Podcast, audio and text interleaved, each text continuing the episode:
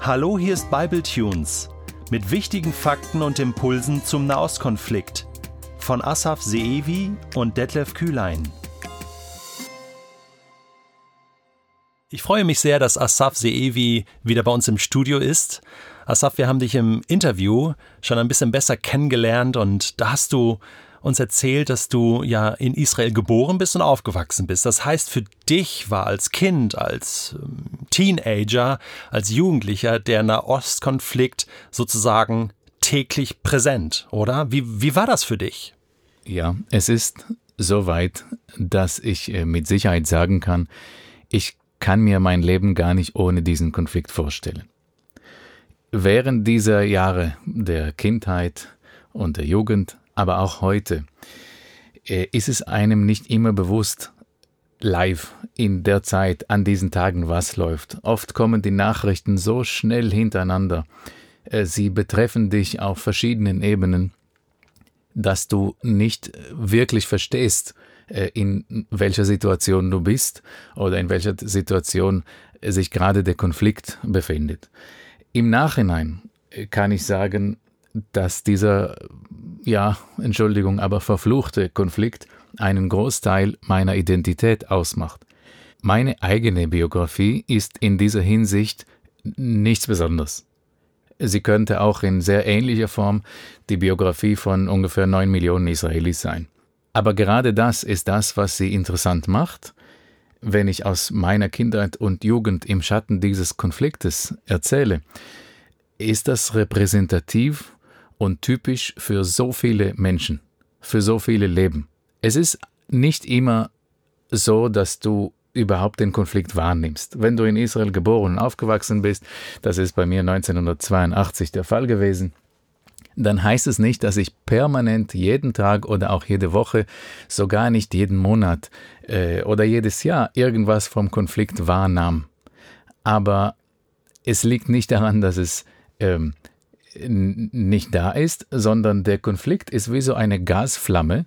Meistens ist es gering. Ja, es läuft irgendwo, du kriegst es äh, abends bei den Nachrichten, du kriegst es mit, du kriegst es im Gespräch mit, äh, du siehst auch schon mal einiges selbst, du spürst auch einiges, aber es ist irgendwo da im Hintergrund und du hast auch andere Themen im Leben. Es ist ja nicht, dass du als äh, Zehnjähriger am Morgen aufstehst und du willst eigentlich an dem Tag an den Strand oder zu, zu, zu, ins Kino mit deinen Freunden oder zur Bowlingbahn, äh, dass du dann gleichzeitig an den Konflikt denkst. Es nimmt nicht den ganzen Alltag äh, im, im Raum, aber trotzdem ist es doch irgendwo da, besonders wenn man sein Territorium oder sein, sein Lebensgebiet, äh, Wohngebiet wechselt, wenn man von einem jüdischen Wohnraum äh, wechselt ins Arabische, äh, dann merkt man schon, ui, das ist hier doch eine ganz andere Welt und irgendwas ist in der Luft doch da, äh, was auch Kinder spüren. Eine gewisse ähm, Anspannung. Ähm, nicht immer, äh, nicht in allem, aber äh, sie ist doch da. Und dann gibt es äh, Zeiten, Tage, Wochen, äh, bei, an denen, äh, manchmal auch Jahre, die Flamme äh, größer wird. Es flammt auf, wie man so schön sagt. Dann kriegst du natürlich äh, sehr viel mehr mit und ähm, bist auch gedanklich und emotional sehr damit beschäftigt, soweit, dass du doch manchmal auch keinen Raum hast im Kopf für andere Themen. Kannst du dich daran erinnern, wann du den Konflikt das allererste Mal so richtig wahrgenommen hast? Ja, sicher. Und zwar gut. Ich war fünf Jahre alt und in der Badewanne eines Freundes. Sie haben ein neues äh, Reihenhaus gekauft und äh, sind eingezogen. So haben sich dann die Mütter verabredet. Wir waren im selben Kindergarten. Ähm, wir haben sie dann besucht. Sie hatten so ein Aquarium eingebaut in der Wand, was mich total faszinierte. Und nebenan lief der Fernseher. Der mittlere Raum, das war damals ultramodern, das war äh, offen auf beiden Etagen, so dass du oben äh, praktisch eine Galerie hast und von dieser Galerie schaust du hinunter auf die Essecke und aufs Wohnzimmer und äh, äh von dort auch aus gehst du auch in die verschiedenen Zimmer, inklusive ins Bad. Ähm, wir, die Kinder, ähm, konnten dann alles natürlich hören. Das ist so hellhörig in so einem großen, äh, hohen Raum. Auch den Fernseher. Äh, ich muss sagen, meine Mutter war nie ein politischer Mensch, ähm, aber die Freundin wollte gerne die Nachrichten von 17 Uhr schauen. Erev Chadash hieß das, neuer Abend. Ich weiß noch ganz genau, wer der Sprecher damals war. Ähm, wir hatten das Bad voll, die Kinder. Wir durften dann äh, oben uns alleine äh, äh, bespaßen gegenseitig. Äh, wir hatten Quietschenten und alles, was Kinder so haben. Und äh, viel Badeschaum. Und die Badewanne, äh, wir selbst hatten keine. Ich fand sie total toll, vor allem das Rutschen an Bad, also an der Seite der Wanne äh, viel Shampoo hingekippt und da drauf und das ganze Zimmer war voll. Aber die Tür war auf, das war die Bedingung der Mütter. Und so hörte ich, während äh, ich auf mein, äh, ich habe gewartet, dass ich dann komme, ich habe gehört, dass man mit Aschaf nicht sprechen darf. Ich hatte keine Ahnung, wer Aschaf ist, aber Aschaf war wohl irgendwie ein Böser die Ähnlichkeit zu meinem eigenen Namen, Asaf, die äh, gefiel mir.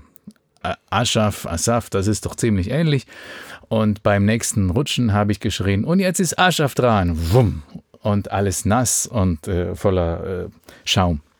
Die Mütter kamen hoch und haben uns äh, geschimpft, was äh, wir waren zu wild. Und äh, dann fragte die Freundin, ja, aber wer ist denn Aschaf, der immer da rutscht? Und dann habe ich gesagt, ich. Ich bin es. Sie haben Tränen gelacht, beide Mütter. Ähm, Aschaf wusste ich dann später. Also die Freundin hat mir erstmal, die Freundin meiner Mutter hat mir erstmal erzählt, dass äh, es zwar lustig ist, aber sollte man nicht oft sagen und nicht in der Öffentlichkeit, weil Aschaf doch, mit dem redet man wirklich nicht. Das sind böse Leute, es ist nicht nur ein Mensch. Und zwar waren das ja die 80er Jahre ähm, Aschaf ist die hebräische Abkürzung für PLO. PLO, das habe ich dann viele Jahre später äh, erfahren und verstanden, das steht für Palästinensische Befreiungsorganisation. Da muss man wissen, heute betrachtet man sie als gemäßigt und äh, teilweise Partner, zumindest Israels, aber damals galt es als eine terroristische Organisation, angeführt von Yasser Arafat. Sie waren für Anschläge äh, übelster Art äh, zuständig und das war für uns damals der Inbegriff des Bösen. In der Schule, gerade als ich eingeschult wurde, äh, brach die erste Intifada aus. Es war die Zeit der Anschläge, der äh, Brandsätze, der ähm, Bombentaschen und so weiter. Es ging von 1987 bis 1993. In der Schule haben wir gelernt, dass man zum Beispiel Bälle, die rumliegen, nicht anfassen darf oder Wassermelonen, die irgendwo verdächtig alleine liegen, weil drinnen Bomben schon mal gewesen sind, extra gegen Kinder auf Schulhöfen. Unsere Schulen wurden eingezäunt. Plötzlich stand ein Sicherheitsmann bewaffnet am Eingang. Das hatten wir vorher nicht gehabt. Die sogenannten Oslo-Verträge, Friedensverträge mit der neu gegründeten palästinensischen Behörde waren das Ende der ersten Intifada und das waren die Jahre meiner Jugend. Da habe ich vom Bildschirm mitgefiebert und mit Freude, als Yasser Arafat aus dem Exil nach Gaza kam. Ich habe zugeschaut, wie Städte geräumt wurden. Ich stand auf äh, schon als äh, 15-, 16-Jähriger äh, bei äh, Protesten äh, mit für den Frieden. Mein Kleiderschrank war voller Aufkleber, sowohl von rechts als auch von links, je nach politischer Stimmung. Ich war immer daran interessiert ähm, und habe zumindest geglaubt, einiges zu verstehen. Während dieser Jahre, vor allem äh, 93, 94 fing es an, 95 war schon ziemlich schwarz und 96 äh, beruhigte sich das wieder, kamen Anschläge, vor allem die ersten Selbstmordanschläge. Das war für uns ganz neu, eine neue Realität äh, mit vielen Fragen und ohne Antworten. Ich habe einmal einen Anschlag gehört, äh, nämlich um 8 Uhr morgens äh, am Sonntag. Bei uns ist Sonntag ja der erste Wochentag. Und das war zwei Kilometer entfernt an einer Bushaltestelle. Äh, das werde ich natürlich nie vergessen, aber gesehen habe ich Gott sei Dank nichts. Ich kannte auch ähm, Jugendliche, die äh, zusammen mit mir im äh, Sommerlager waren. Ich war bei den Pfadfindern. Drei Mädchen, die im Anschlag äh, verkleidet am Purimfest äh, in Tel Aviv dann ermordet wurden bei einem solchen Selbstmordanschlag. Das, das lässt dich nie, nicht kalt. Äh, da, das, es hat immer dann für Emotionen erstmal für Wut gesorgt und nachher für Analyse. Bei mir war immer erst Wut und dann Analyse. Ja, warum ist das so und was muss man machen, damit das nie wieder kommt? Ich war überzeugt, die Palästinenser müssen einen eigenen Staat haben, dann können wir eine bessere Zukunft haben.